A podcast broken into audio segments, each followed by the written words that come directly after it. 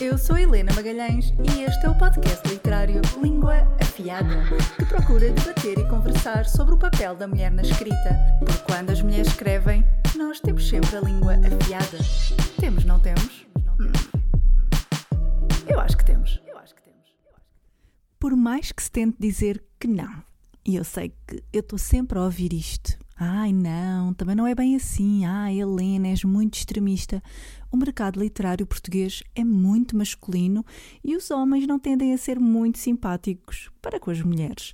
E para vos provar isto que eu estou sempre a dizer, o episódio que vos trago hoje é dedicado à literatura chiclete portuguesa e o impacto que teve na nossa sociedade. Começo por dizer que nada do que vocês vão ouvir vem de mim, por assim dizer. Eu tirei todas estas informações de duas teses de duas académicas que não sei quem são, mas poderão procurá-las na internet porque são estudos públicos e elas chamam-se, vou tentar dizer o nome sem soar um bocado idiota. Marta Matvijev, Matvijev e Claire Williams. E hum, estas duas académicas têm duas teses sobre o chiclete português e que procuram abrir o diálogo sobre a liberdade da escrita feminina em Portugal e fazem uma comparação entre o chiclete português e o chiclete inglês. No início dos anos 90 e início do milénio, um novo género de literatura foi identificado em Portugal e um pouco por todo o mundo e que acabou por criar um novo paradigma na literatura feminina. Talvez o grande exemplo internacional que eu vos possa dar seja o dos famosos livros do diário da Bridget Jones, que eu acho que não há nenhuma mulher, ou muito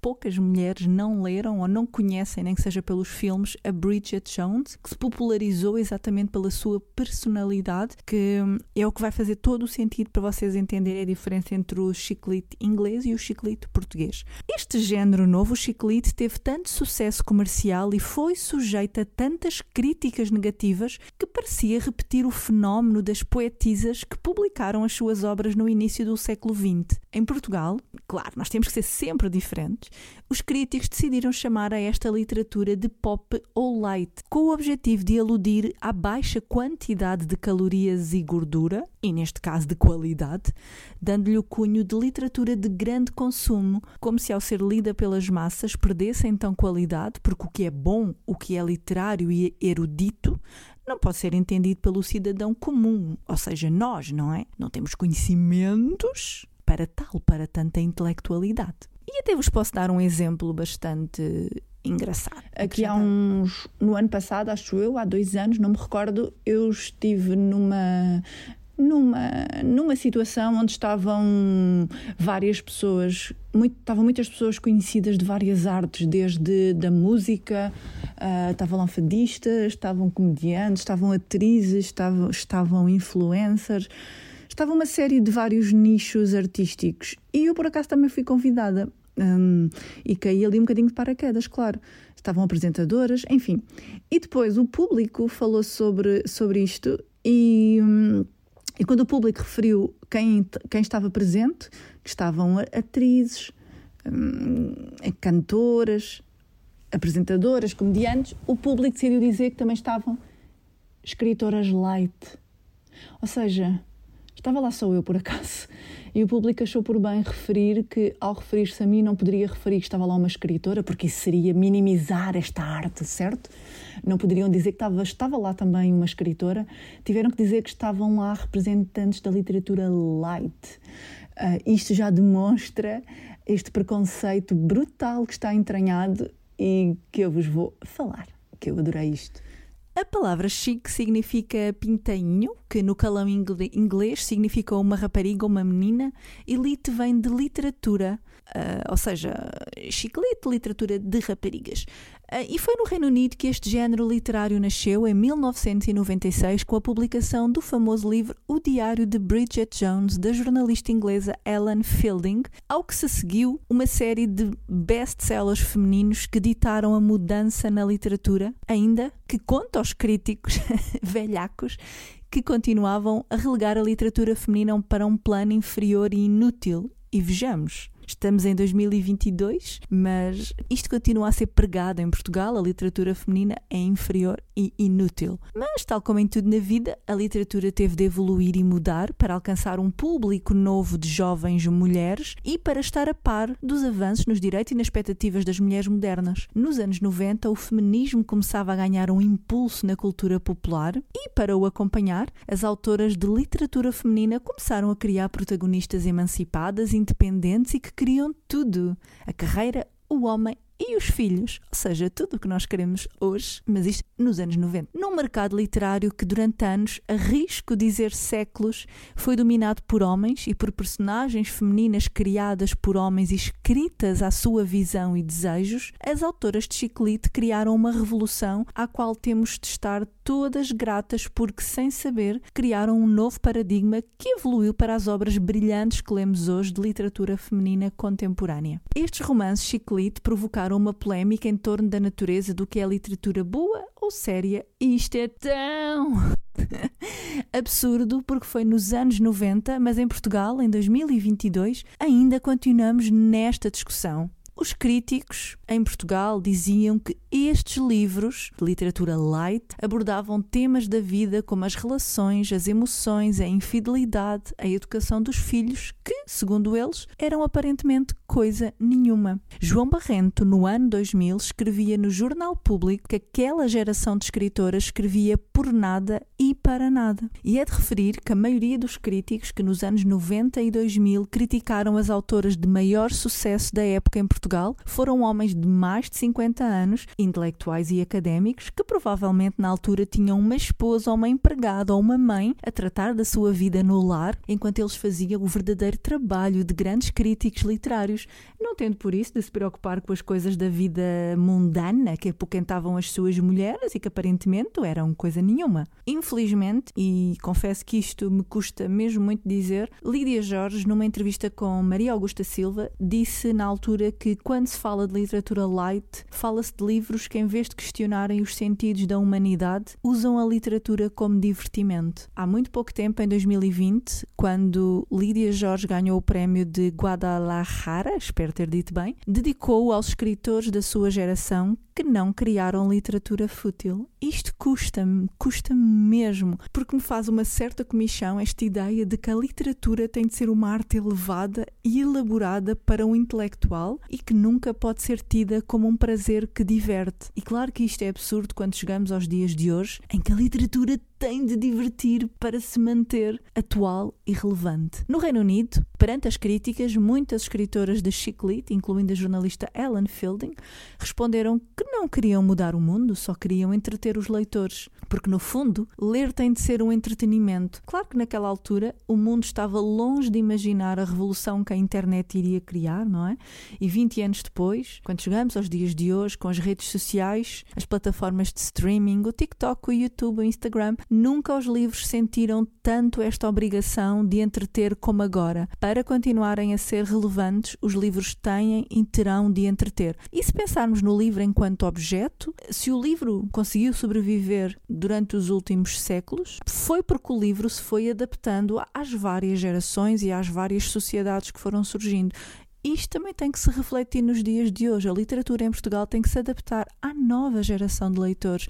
Não é a nova geração de leitores que se vai adaptar à literatura que querem que a elite literária, e eu tento sempre a ser mal interpretada quando digo isto, que a elite literária quer continuar a difundir em Portugal, que é uma literatura extremamente antiquada. Há uma coisa que eu acho que é interessante dizer, que eu quando estava a ler estas teses li, é que há uma crítica, Tania Modleski, que é uma crítica feminista americana que tem analisado o impacto da literatura no mundo e ela tem publicado estudos bastante conhecidos. E na altura ela escreveu que esta nova ficção feminina ajudava as leitoras a transcender as expressões do dia a dia e da sociedade, tal como os contos de fada ajudam as crianças a adaptar-se às relações de poder no mundo adulto. Isto para dizer que o Chiclete era uma literatura relevante para a mulher dos anos 90 e início dos anos 2000. E já lá vamos. Espero que vocês compreendam e reflitam tal como eu fiz quando li estas teses. Agora, a questão que fica que é o que estas autoras questionam nestas teses, essa violência de reação dos críticos e dos homens a esta nova literatura feminina teve realmente fundamento, isto em Portugal, ou se foi apenas uma resposta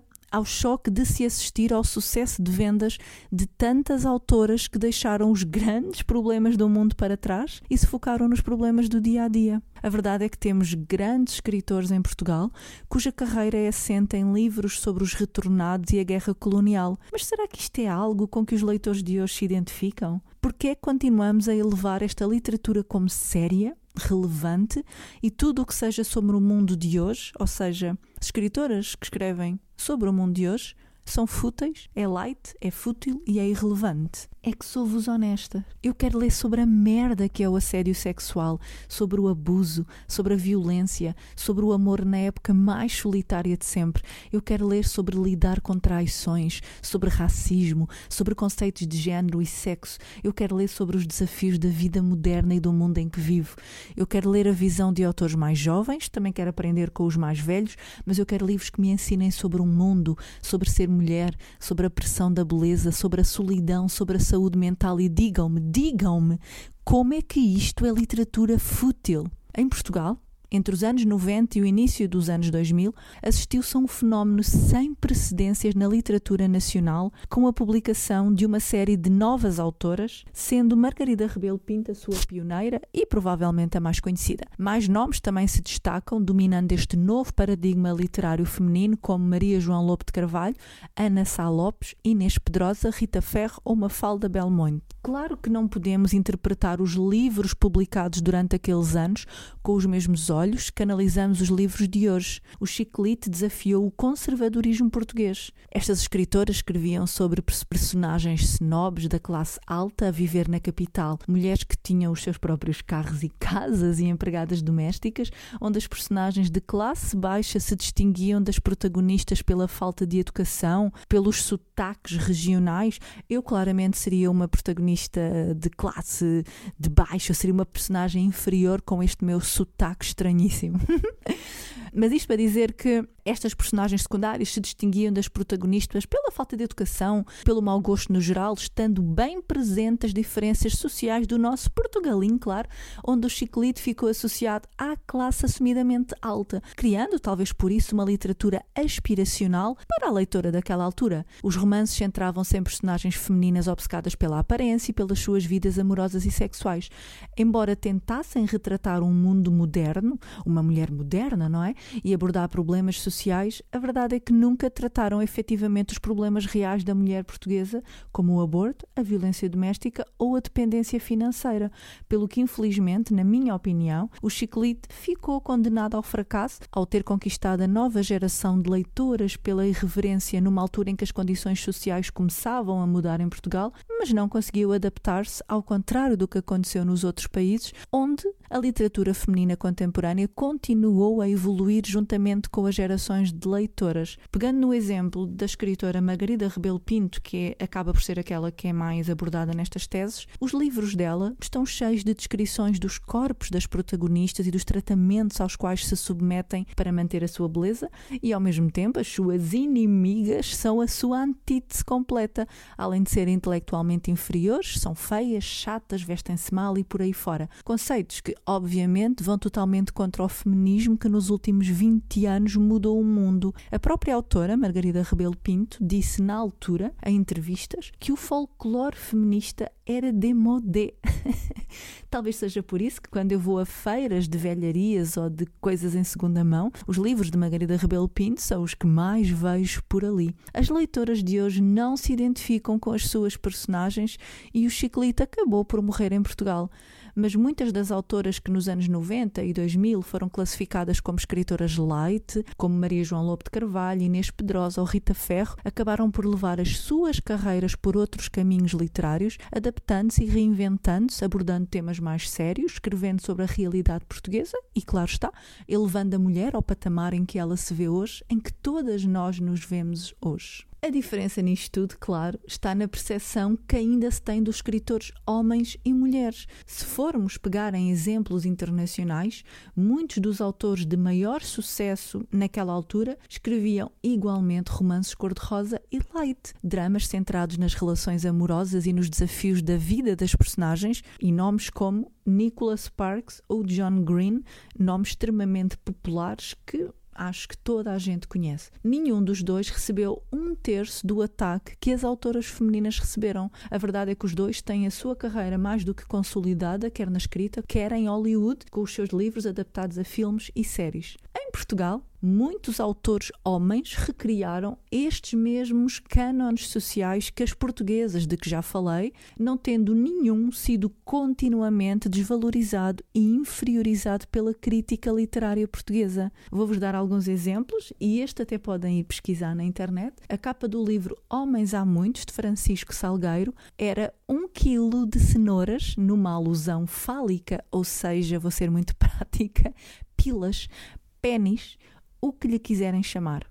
Num artigo publicado, que também é, é, falado nestas teses, o artigo publicado no Expresso em 2001, A Vitória da Escrita Ultralight, Tiago Rebelo, Francisco Salgueiro ou José Abreu eram também considerados escritores light, embora nenhum tenha recebido o contínuo desprezo da elite literária como as mulheres receberam e continuam a receber. A editora Oficina do Livro foi, na altura, considerada a casa-mãe dos livros light. No entanto, o seu autor mais vendido, o querido Miguel Sousa Tavares, devido ao seu pedigree, nunca recebeu o epíteto de escritor light. A percepção que se tem é que as escritoras mulheres escrevem sobre sexo, relações amorosas e dramas que nada interessam, enquanto os homens escrevem sobre aspectos políticos e sociais. Uma das partes bastante interessantes de uma destas teses é que a autora analisa a fundo a obra mais conhecida de Miguel Sousa Tavares, O Equador, e explica que não difere muito de outras obras das autoras que já referi. Esta percepção que temos foi em grande parte condicionada pelo próprio mercado, pela imprensa, pelos críticos e não pelos leitores em si. Embora o Miguel não utilize. Ai, não vou dizer Miguel, que é horrível.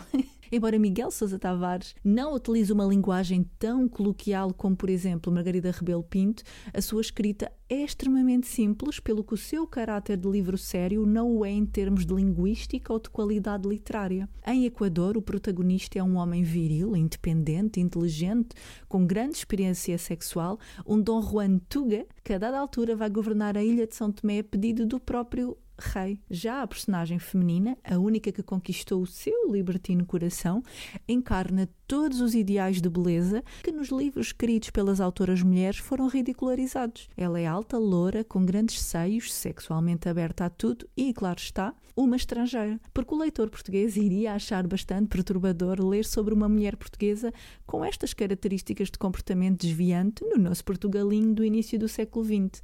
Não estou com isto atenção a minimizar o talento de ninguém, nem de Miguel Sousa Tavares, nem de Margarida Rebelo Pinto, mas quando falamos de chiclete ou de literatura light em Portugal, falamos acima de tudo da rejeição óbvia da elite literária portuguesa, dominada maioritariamente por homens, relativamente às autoras mulheres. Goste ou não se goste, a escritora Margarida Rebelo Pinto abriu as portas em Portugal às autoras que já não queriam escrever sobre a guerra colonial, sobre o 25 de Abril, nem sobre os retornados, que parece que é o pico da qualidade literária portuguesa. A verdade é que lá fora a literatura feminina tem vindo a adaptar-se continuamente às novas gerações de leitoras e aos desafios do mundo em que vivemos. E fico mesmo muito, muito feliz por ver que Portugal caminha numa direção bastante positiva, com cada vez mais novas escritoras a surgir no panorama e que se recusam a escrever para agradar à elite literária e, claro está, aos homens da nossa praça e aos seus cânones antiquados e cheios de pó. Só para finalizar, muitas das autoras inicialmente relegadas pela crítica para um patamar inferior, como Inês Pedrosa, Rita Ferro ou Maria João Lope de Carvalho, contrariaram os críticos e têm hoje carreiras bem consolidadas e respeitadas em Portugal.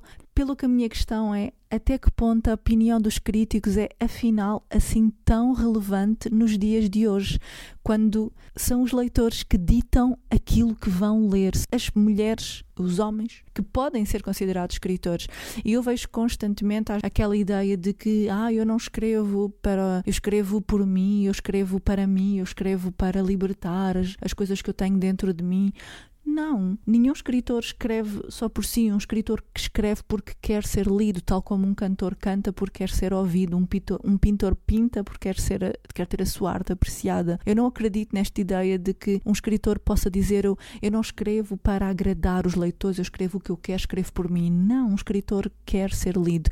E felizmente, em 2022, não são os críticos que definem o que é que vai ser vendido em Portugal, como nos anos 90 são os leitores. E esta é a grande mudança que me deixa hum, extremamente hum, positiva no futuro e esta é mesmo aquilo que me deixa com uma, com uma mente tão positiva no futuro e com tanta esperança na literatura feminina portuguesa, porque são os leitores hoje que ditam o que se vai vender e não são os críticos. Ressalvo que tudo o que eu abordei aqui foi tirado das teses de Marta Matvijev e Claire Williams e tenho o meu gato aqui a miar, isso significa que está na hora de eu me despedir.